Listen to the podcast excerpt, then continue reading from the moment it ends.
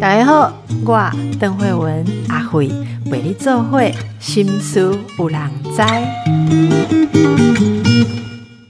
大家好，婚姻是什么啊？女性的人生是什么？可以书写吗？嗯，这是一个很特别的议题。我们有一位作家，他总是能够写到人心最深处。那么我今天要访问的时候，心情也非常的复杂哦，因为看他的书，尤其是这本书，想到了很多曾经经历过或曾经试图要表达，但是发现是没有空间的事情。所以今天就来跟我们我们大家一起聊一聊。这是李新伦，先欢迎一下新伦，你好，邓医师好，听众朋友大家好。这次啊，你的书叫做《原来你什么都不想要》。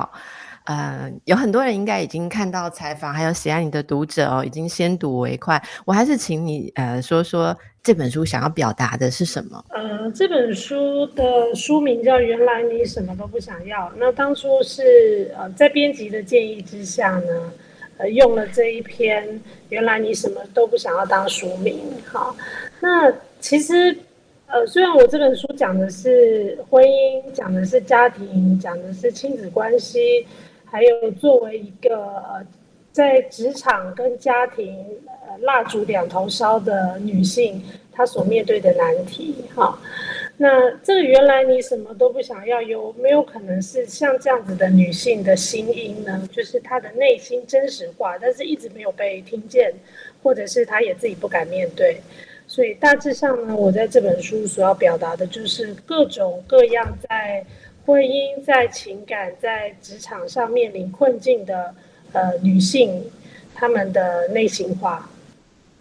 这里面呃有很多是呃你所见所闻，甚至自己延伸所想到的，那也有很多自己真实的经验。所以，我我们可不可以就刚才你说的，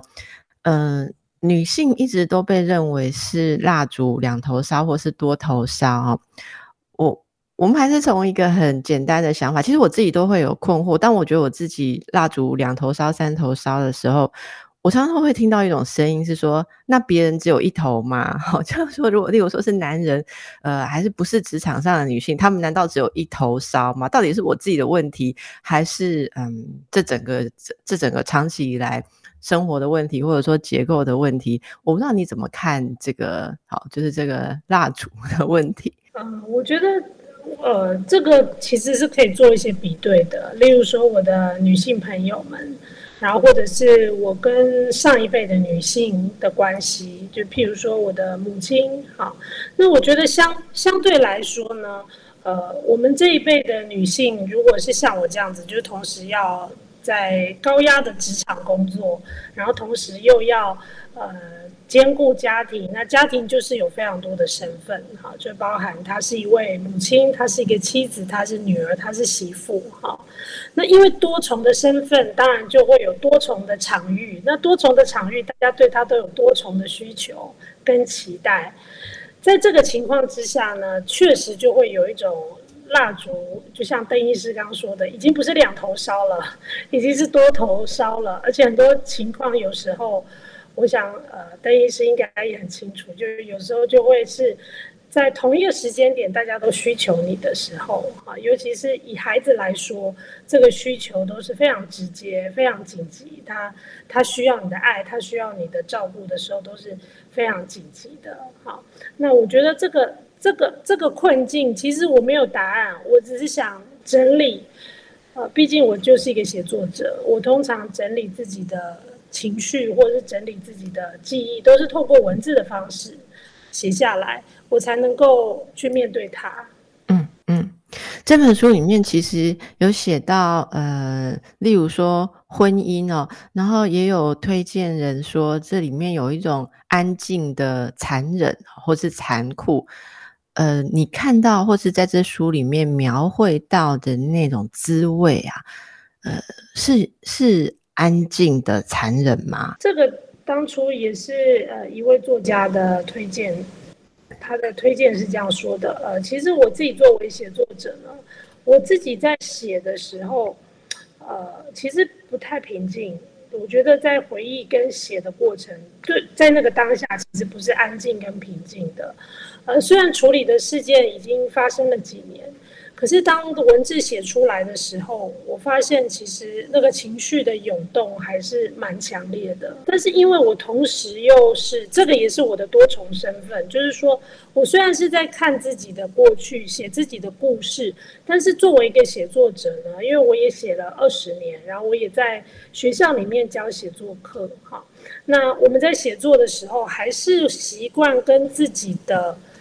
回忆故事还有情绪，尤其是虽然是自己，还是会保持一个距离啊。这个距离有一点像是旁观者的距离啊。那我刚提到说这个安静的残忍呢，呃，我觉得这个残忍有可能，我的理解就是因为，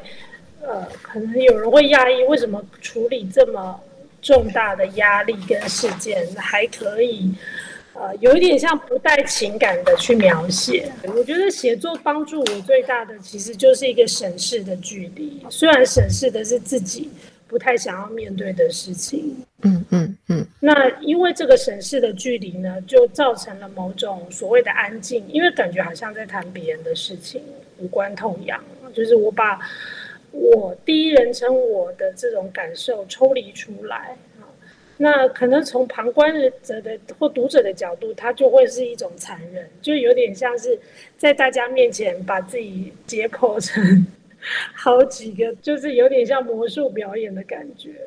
你在写，嗯，比方说小时候啊，看到像镜哦，就是说，就是描述到，嗯，你看到的那种。因为婚姻或因为丈夫的问题，然后自己几乎快被逼疯的女人，你觉得是很有距离的。可是慢慢的你会发现说，哎，这些东西好像我们应该更能够理解，或呃，至少我读起来觉得你你似乎意味着说，这离我们也没有那么远啊。哈，这点其实我蛮有共鸣的。呃，你你可能小时候在那个你们是中药行嘛，是不是？爸爸是中药行，所以是。我我我最有感的就是 那个很多女人要来疏肝解郁，是不是？对，其实呃我在书里面写，我觉得中药行，尤其是像传统的中药行哈，那它其实不只是在做做这种呃身体上面的保养或者是照顾，其实就像我在书里面写的，尤其是女性，大家来都会。带很多的苦水，通常可能就是婚姻里面的、家庭里面的、婆媳关系的各种人际关系的挫折，那他们就会不停的倒苦水，那我就会在这整个过程当中。听了这一切，也目睹了这一切。那就像邓医师讲的，其实小时候，我那时候大概十岁左右，哈，呃，开始有点懂事的年纪，我开始目睹了这些女性她们诉说她们自己的悲惨故事的时候，其实那时候不太清楚她们讲的是什么，哈，就像邓医师讲的，那是一个很很远。然后呢？因为又隔着世代，那即使即便到自己长大，已经进入婚姻，呃，我也很少想到这些女人，因为我会觉得我们这一代的女性呢，呃，其实是更有选择权的，然后呃，更自由，或者是说，我们其实可以做很多，呃，就像现在很多女性可以选择不结婚、不生小孩，或或者是各种的关系。可是当我遇到类似的事的时候，我才惊觉。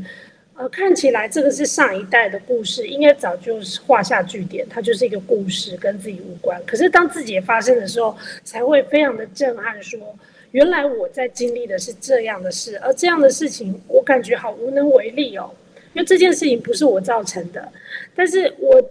突然之间，我也我也好像可以了解静的感受，为什么他会重复的讲最后别人都不太想听的悲惨故事。或者是我们其实有时候都可以在街头上看到，蛮多是女性的，她们已经进入了一个也不需要听众，她们就可以自己对着空气一直讲自己的怨恨，或者是对某一个人咒骂。其实这种情景呢，呃，我们都看了很多哈，但是不会觉得我就是那一个人，或我会变成那样子的人哈。所以其实把静的故事写出来，我觉得在某种程度上，我也意识到。我快要变成她了，我即将变成我以前不是很喜欢的女性。但不知道为什么，就是各种情绪的交杂，哈。所以就像刚刚说的，书写是一个距离。当我整理出来的时候，我可以去面对它。虽然我没有办法立刻解决它，但至少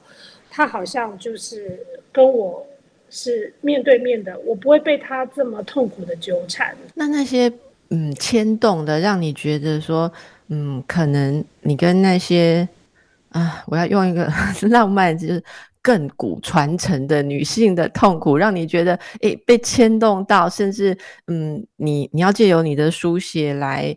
呃，例如说维持你自己跟他们的距离哦，这些被牵动的东西有些什么？例如静是她的那个重复诉说的故事，是被家庭经济状况嘛，因为丈夫好赌欠债，然后她才被这些呃困境。包围对，那这个像这种呃这种东西牵动你的是，你也有感受到两人一体的婚姻生活里面会有那种经济命运共同体吗？还是说呃当母亲是不是你觉得你背负了比家里面那位父亲更多的育儿责任，或是在职场上的什么？嗯，分享一下，就是是什么牵动你最多？呃，我觉得。牵动我最多的还是呃夫妻之间的信任关系，因为这个财务上的问题，呃，我觉得跟以前是不太一样的哈，就是经济上面的这个这个压力，还有我先生做这样子的决定，呃，很多时候是我我就是后知后觉哈，那让我自己也很惊讶的就是说，呃，为什么夫妻关系最后是？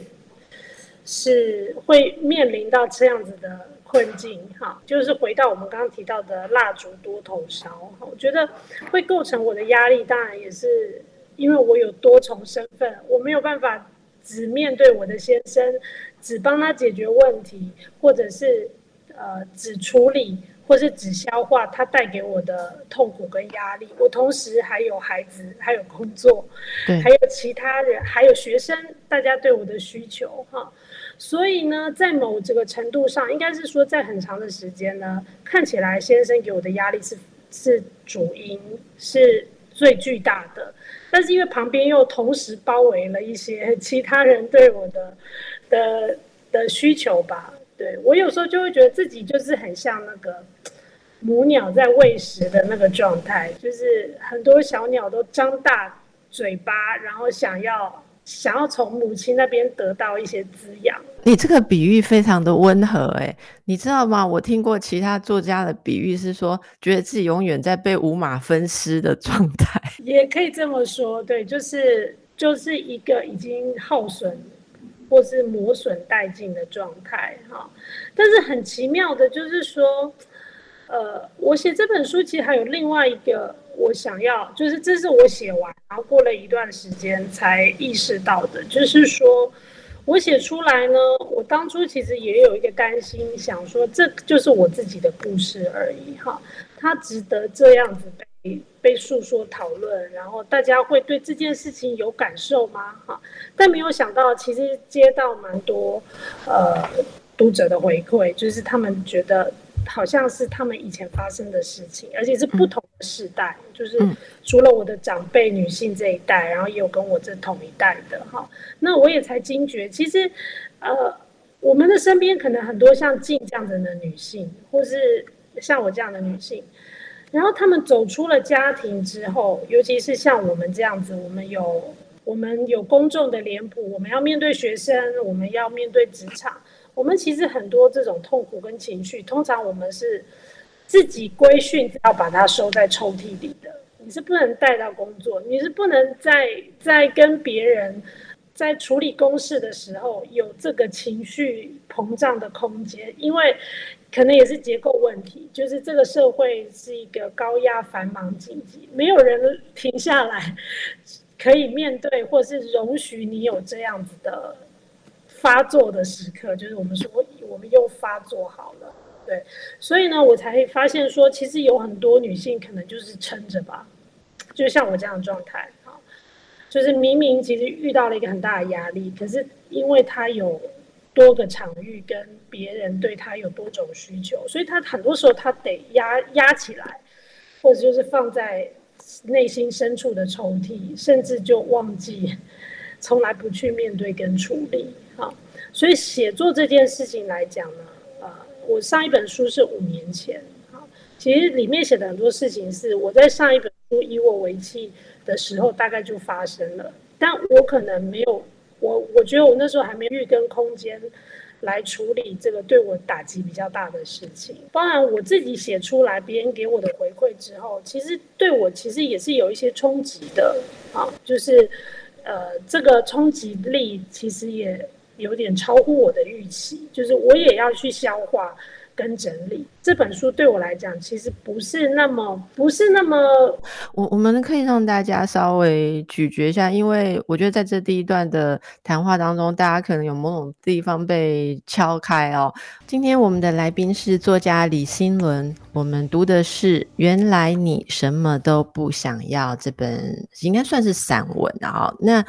呃，新闻在一些采访当中有提到。其实散文的书写，从过去到现在，呃，他曾经被认为。呃，散文可以是在虚构跟非虚构当中游走，可是好像现在的趋势，至少我自己是很同意啦。就是你有提到说，好像有很多人认为，如果这是散文，这不是小说，那里面讲的事情都要是真的啊。而且如果你越你越被大家所认识，你讲了什么个人的事情的时候，那他就好像要被当做。呃，都是真的。甚至你如果讲到婚姻的事情，那可能人家就要想说，哎，那你有没有写到，哎，你先生的看法啊，或者是别人的看法？我觉得这一点很有趣啊。这个读者在读这本书的时候，我相信真正的读者根本不会去困扰说它是虚构。还是非虚构？我觉得重要的是，当他所诉说的事情对我们而言是一种感受跟经验的真实，那那就是最重要的。我不知道你怎么看，在书写的时候，这个这个奋际啊，好，例如，呃，很多人都说这本书看到了很多你的真诚，甚至是赤裸，还有把自我投进去。就像你说，就是跳进去，你写的东西就是跳进去。那你你怎么看待现在？呃，这些大家对于书写者的想象，还有特别你要讲女性的事情的时候，有有没有困扰？哈，例如说讲的时候要负很大的责任啊，或或被人家嗯拿来嗯怎么样去使用于这种性别的斗争当中？好，这个这个问题其实还蛮深沉的哈，就是。呃，关于这一点呢，呃，我在写的时候确实是有意识到，然后其实是蛮有压力的。哈，那因为其实，在写跟我先生的互动，还有财务的状况，这些我以前都有记录在我的日记里面。哈，那从我的角度呢，我会觉得我其实只写了一点点。嗯嗯，虽然这一点点可能大家就已经觉得非常的震撼了。哈，那。呃，从我的角度，就是因为他只写了一点点，所以呢，虽然我自己在写的时候，其实我还是有一点发抖。就我我回忆当时的状态，因为我自己觉得我是不是会超过某一条，呃，就像有一些采访问的，有没有超过什么伦理的界限哈？然后，先生看了之后的感受会是什么哈？呃，其实，在写的时候，不能说没有困扰我。哈，所以当初一开始写的时候，其实并没有要写他的财务问题，我只想要写进跟上一辈的女性哈。但是因为写作这个过程很有趣，就是它本身有点像是歧路花园这样，你有时候不知道你会走到哪一条路啊，有时候其实是真的被当下的状态所牵引的。那所以我也不知道为什么写完静的那一刻呢？我突然好想要讲一讲我自己的事情啊，因为我为什么会写静？最主要的推动力是因为，因为我突然了解她的感受了，也有可能是很多女性。我过去其实对于像静这样的女性，有时候也是不太耐烦的，就重复诉说自己的苦难，而且这个苦难在旁观者的角度，可能就会觉得事情都过了这么久啊，你难道就一辈子要卡在这里吗？啊，你难道不能前进吗？等等的哈。我觉得我以前也会用这样子的角度去看待像静这样的女性，但当我自己也遇到的时候，我就会发现这个痛苦是难以想象的巨大啊。那。呃，正因为这个推动力呢，我就开始从静写到自己的故事，哈。但是我自己的故事呢，从我的角度，我当然觉得我隐瞒了很多，而且我写我觉得能写的，就是太细节或可能会太八卦的东西，我就完全是不碰的。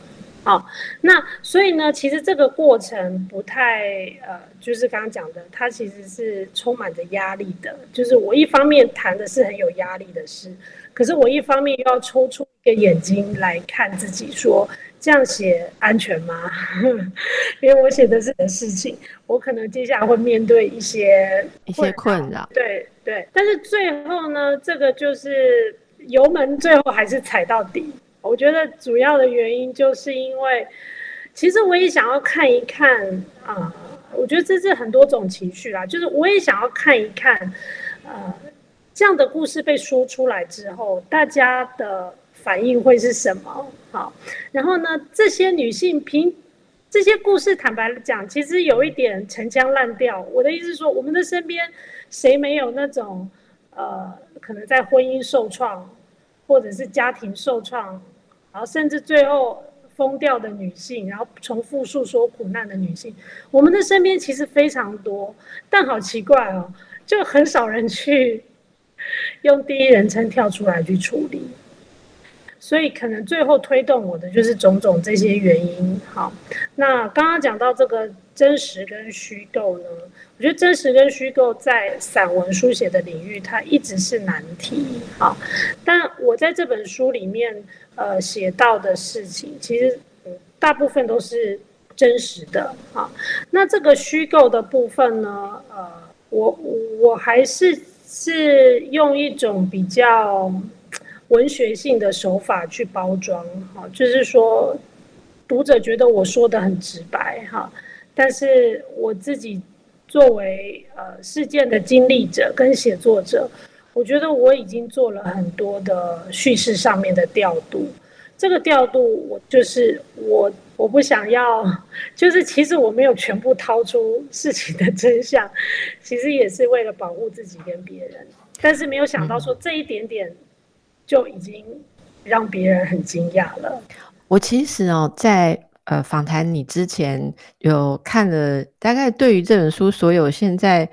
网络上找得到的访谈都稍微看了一下。其实我有几个感触，第一个感触就是，嗯，能够去写这些女性的主体经验，其实它一直都是一个很大的行动。我就是说，在女性发声，或者说像你说把把这些事情写出来，你透过书写或你需要书写，因为我觉得这本身就是一个行动，而每一个发出声音，用各种方式，不管是写作啦，有的人用戏剧，我们最近也访了有类似主题的戏剧创作，那或者是有人纯粹是在他的嗯讲说里头讲述里头，其实我觉得光是这个空间。就是一个行动，而这个行动非常的不容易。我不知道新伦你会不会觉得，因为讲这个主题，甚至碰触到一点点，你有嗯，等于有认领，说我也有这种经验哦。好，只要只要这样子，就表示说，好像我有要参进去的感觉。似乎这整个外界或整个在观看的这整个群体，就会呃，好，好像会认为说。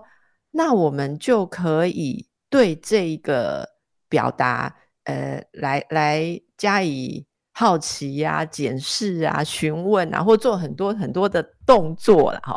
我我我说一个很白话，就是如果今天一个男性他分享了他在婚姻里面的一个感触，我真的不觉得所有的采访的人都会绕着这个一直问说，那你太太看到感觉是怎么样啊？或者说你有没有经过你？太太的同意才讲这个啊，或什么？我我自己在这么长久的时间来，像你说你写了那么多的作品，其中很多都有这个很女性敏锐的观点哦。我想我们都应该会感觉到，光这个发生的空间就非常的奥妙。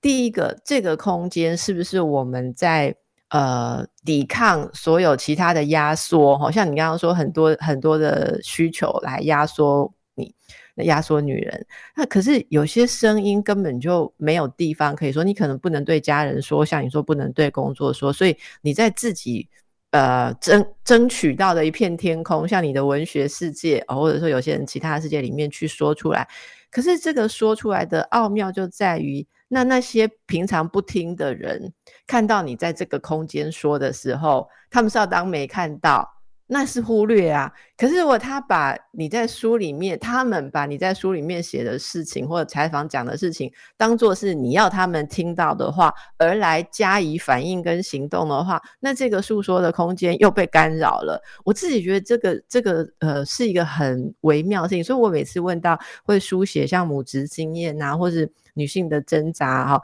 这些作者的时候，其实我们常常都会聊到一个问题：到底。我们需要什么样的女性？到底需要什么样的讨论空间跟发声的空间呢？像这个，你刚刚不是讲说，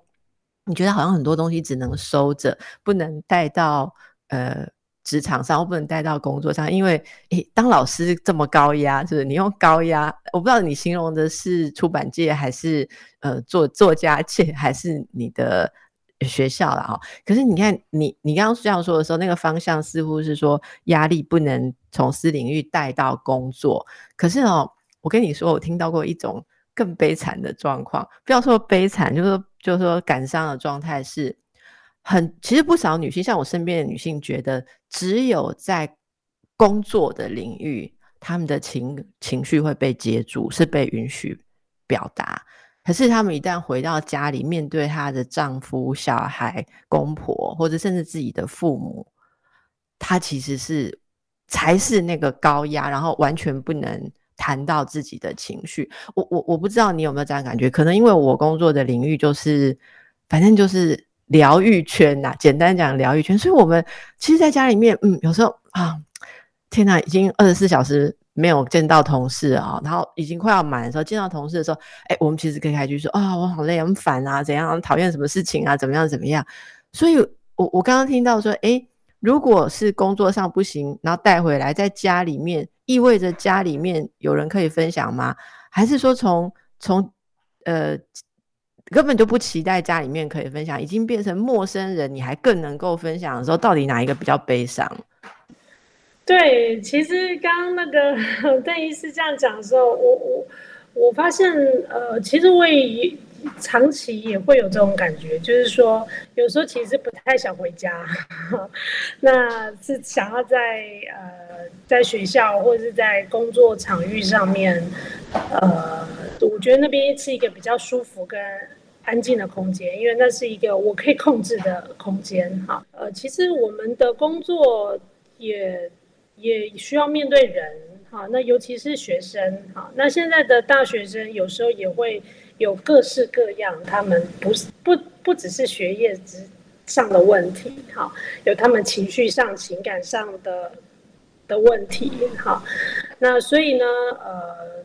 我我讲的压力就是除了体制上面的要求，然后或者是说要面对学生面。面对人之外呢，他其实有时候会让我觉得喘不过气来哈。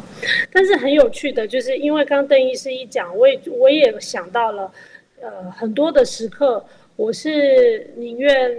窝在我自己的办公室里面。就是一个我觉得舒服的环境，然后是一个因为写作都会需要一个安静的空间，哈，那我会很想要待在那边，而不想要回去面对一个呃很多情绪，然后可能很杂乱，然后我不太能够控制。就是我是处女座的，我对于失控这件事情很失控。我觉得当妈妈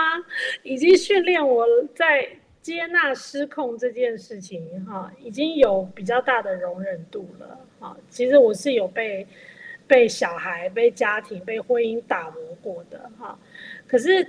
毕竟我还是一个写作者，我觉得写作者还是会有一个自己的空间，呃，不一定是具体的一个写作的空间，而是心里面的空间，好，心里面的时间，就是必须要花时间跟自己独处，然后听自己的声音。那这时候是不能有人打扰的。那家庭显然不是一个，呃，提供这样子完整空间的环境啊。所以虽然我有时候会觉得，呃，各方面对我的需求很多啊，但是确实诚如。邓医师刚讲的，其实这个观察也是非常的敏锐，就是说，嗯，有时候反而，那个避风港到底在哪里？有时候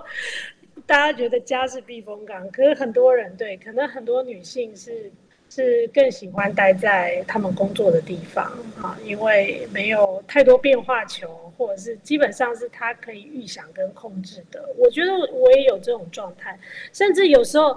呃。甚至曾经也进入那种工作狂的状态，我觉得有时候反而是用工作来逃避或是麻痹那个你觉得没办法去面对或处理在家庭婚姻别人对你的要求，呃，甚至是指责的那个环境，你反而一头进工作当中，会觉得，呃，那是因为自己是可以控制，然后可以带给自己成就，呃，那反而确实是一种。呃，疗愈的过程吧，或者是逃避的过程。您的孩子现在大约是在什么阶段？就是他们就十岁跟八岁。十岁，那呃，就就对母亲的需求跟以前有很大不同嘛？有变得比较忙于自己的学业生活，或者是比较没有那么你刚刚说的一直要吸取你的能量吗？对，我觉得他们进入了，因为只是。十岁基本上啊，也是我觉得感觉有点像小少女了哈，就是她她有她她有她自己的空间时间，然后她也有她的人际互动，所以相比于相比于之前就是学龄前，呃，现在是稍微自由一些了哈，但是因为孩子都还是会有情绪，不管是跟我的互动还是他。姐弟之间彼此的冲突，哈，那这个都还是要花蛮多的时间去处理。所以我在这本书里面的的中段的部分，有写到我跟孩子的互动，还有跟孩子的互动，其实也会面对长辈的压力，因为这是教养方式的不同。那重重，因为这个家就是这样子构成的，就是呃，别人甚至有时候在路边，我们都可以看到。好像大家都都有权利去介入别人的家庭的教养，哈，或者是指指点点，这个我们其实都看的蛮多的，啊，那所以这一些，呃，我觉得对于一个女性来讲，她真的承受的蛮多的。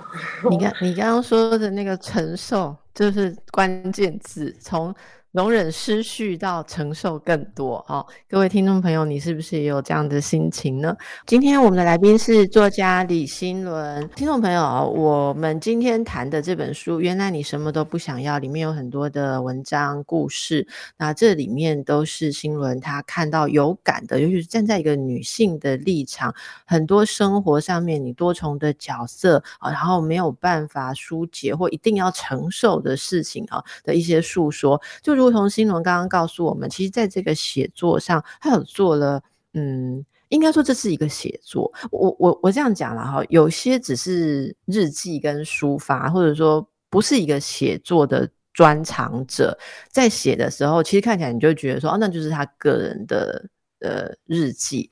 但是新伦的作品，我应该怎么说？就是他他不是这样，他是。它是一个写作，当然是一个技术然后因为新闻也是这方面的老师，对不对？那我觉得这个能够把这些事情写成说，它让读者可以感觉说有某些东西被描绘出来。然后我可以进入，但是我也可以拿取，再用自己的方法是去感触。所以我今天并没有特别说拿一篇出来念，然后或者说呃去追问新伦说啊你自己对于这一点有什么解决方法或什么？因为我觉得更重要的是希望能够让大家感受到，作为一个女性，你能不能找到自己去处理这些思考跟困惑的空间？所以我想我特别要说明一下，大家如果听到这里觉得说啊你们读书里面一个故事都还没讲，这请大家自己去看，因为。我们要讲的故事，至少我今天觉得能够跟新伦谈最重要的主旨是，能够我们大家去想一想，各位听众朋友，如果是你是女性，你有没有一个处理自己思考的空间，或甚至可以呃不受。压缩不受压逼的空间。那么接着就要再来请教到新伦，在书里面很多地方其实都有提到你在困顿的时候啊，呃，有这个观音的协助，对不对？请问一下，你觉得信仰对女性是很重要的吗？呃，如果是从我的呃女性长辈来看呢，啊，这个脉络，从这个家族史的脉络来看。呃，最后撑住他们的其实就是信仰，哈，就像刚刚一开始讲的，面对先生的财务状况，其实是一种巨大的无力感，因为你会发现很多事情，你不知道为什么会发生，完全没有道理可言，然后你就必须要。负重而行，或者是必须，甚至有人必须要收烂摊哈。那这些面对无解的状况，或者是你没办法用一般的逻辑去思考的状况呢？在这个情况之下，我想我的长辈，女性长辈很多，他们最后就是透过宗教信仰来把他们支撑起来。这个在这个社会的结构跟期待框架之下，女性不是进入家庭，就是。离开家庭，那离开家庭有很多方式嘛？那其中一种，如果是有虔诚的宗教信仰，她可能就是出家，或者是我在访谈里面有讲到，有一些虽然她还是保有婚姻，可是可能就像我妈妈这样子哈，还是有婚姻的状态，但是他们就会常跑寺庙，常去当志工，在那个空间里面，呃，很很奇妙，其实这也是另一种奉献，他的他的奉献呃。可能不亚于家庭里面的照顾哈，可是你就会发现，为什么这些女性在进入了这种无无论是教堂或寺庙，她们却能够很欢喜、很开心的去，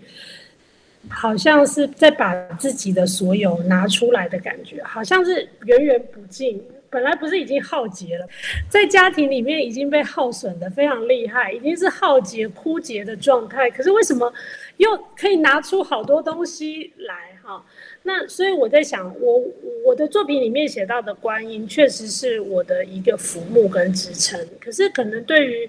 不少女性来说，她有可能就是透过不同的神像，或者是他们的宗教仪式啊，因为这一个呃。就是透过这种种的方式跟管道，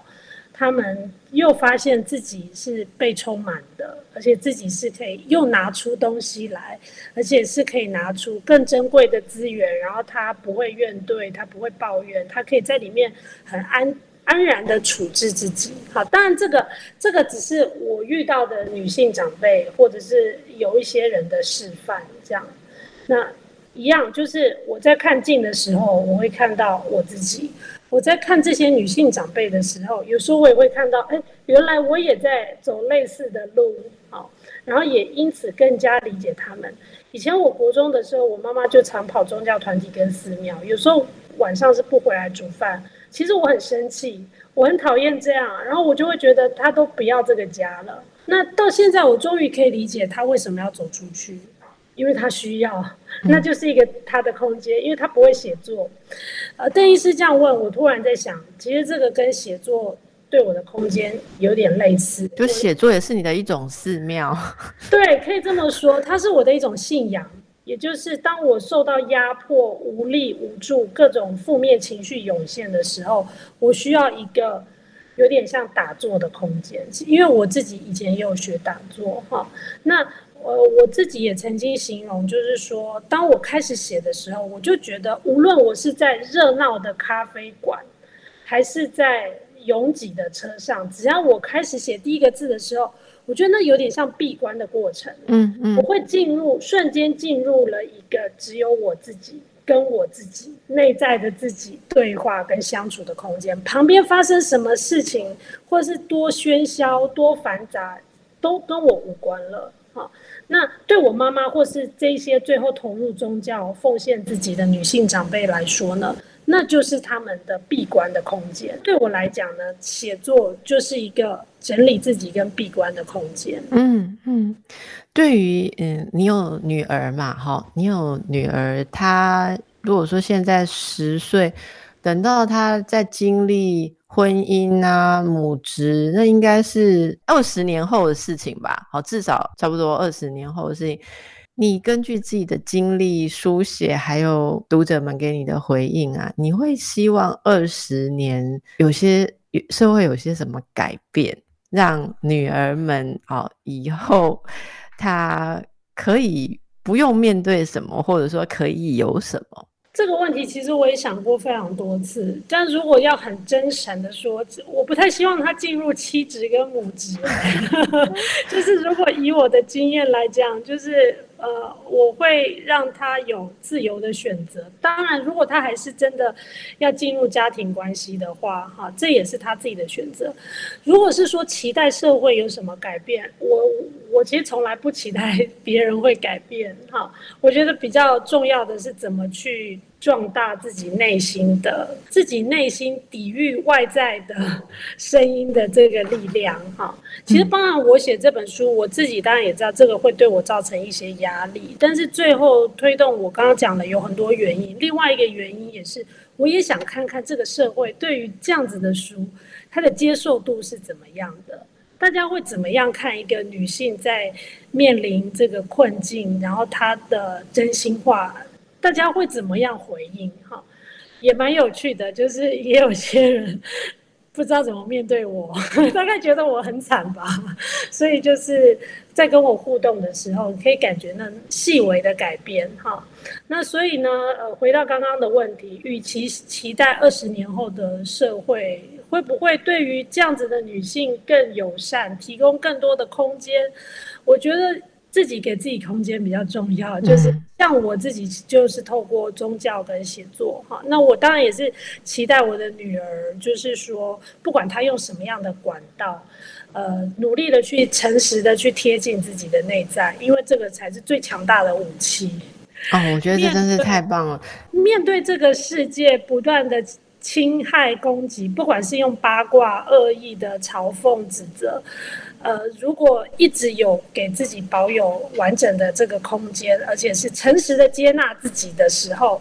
当自己诚实面对跟接纳自己的时候，我觉得也会进入一种，不管你怎么讲我，其实都没关系，因为我认识我真正的自己就是这样，而且我接纳他，我接纳他，你们不接纳我，其实也无所谓了。是，我想这是我们今天最棒的结论哦。呃，这本书叫做《原来你什么都不想要》。如果这个“你”指的是呃所有的女性的话，其实我们没有要什么，然后所有的女性要的就是自己吧。好，至少自己不要把自己给丢了，因为外面真的是惊涛骇浪。就是新伦很勇敢的跟我们的分享啊，也我觉得也非常的慈悲。谢谢新伦，也祝福大家在这本书里面啊，可以跟自己有一个新的对话。谢谢，谢谢邓医师，然后也谢谢各位听众朋友。